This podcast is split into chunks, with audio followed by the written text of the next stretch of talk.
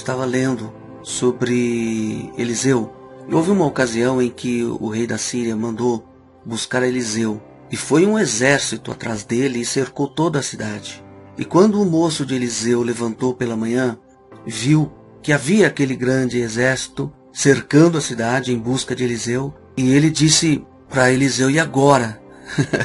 Ou seja, o que, que nós vamos fazer, não é? Diante de um grande exército, diante de um problemaço. Porém, isso acontece muitas vezes com a gente. A gente apenas enxerga o problema ou consegue enxergar apenas o gigante. A gente só consegue enxergar o inimigo que quer nos roubar, quer roubar a nossa paz, enfim. E o profeta então orou a Deus e antes, porém, de orar, disse ao seu moço: Olha, não se preocupe, porque os que estão conosco são muito mais. E aí orou para que Deus abrisse os olhos daquele moço. E quando o Senhor abriu os olhos do moço, ao redor deles, na verdade, estavam os anjos do Senhor em carros de fogo. Ou seja, lá do outro lado estava a cidade cercada pelos inimigos. Porém, quem estava guardando e cercando Eliseu eram os anjos do Senhor, seu exército celestial. E quando Eliseu orou, então o moço pôde ver isso. A minha reflexão para vocês é, é, o seguinte: o que, que nós estamos enxergando? Somente o problema? Somente o gigante? Somente as dificuldades e as coisas que realmente se juntam contra a nossa, nossa vida e nós não conseguimos enxergar que Deus está ao nosso redor.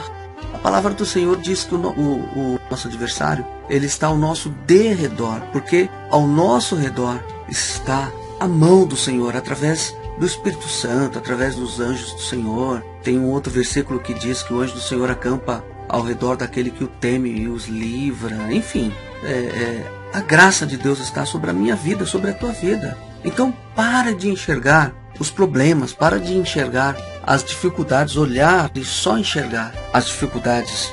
Enxergue que o Senhor é contigo. As dificuldades são, são reais, sim, o exército que o moço enxergou era real. Ele não estava fantasiando. Então, o problema realmente é real. Não é essa questão de você fingir que o problema não está ali. O gigante não está ali. Sim, ele está. Mas entre você e o gigante, entre eu e o gigante, entre eu e o problema, entre você e o problema e a dificuldade, existe o nosso Deus, que nos protege e que nos ama e que nos tem como filhos. Qual é o pai que vai deixar o seu filho abandonado e sofrer nas mãos dos inimigos, daqueles que se levantam? Porque a intenção do exército que estava indo atrás de Eliseu não era boa.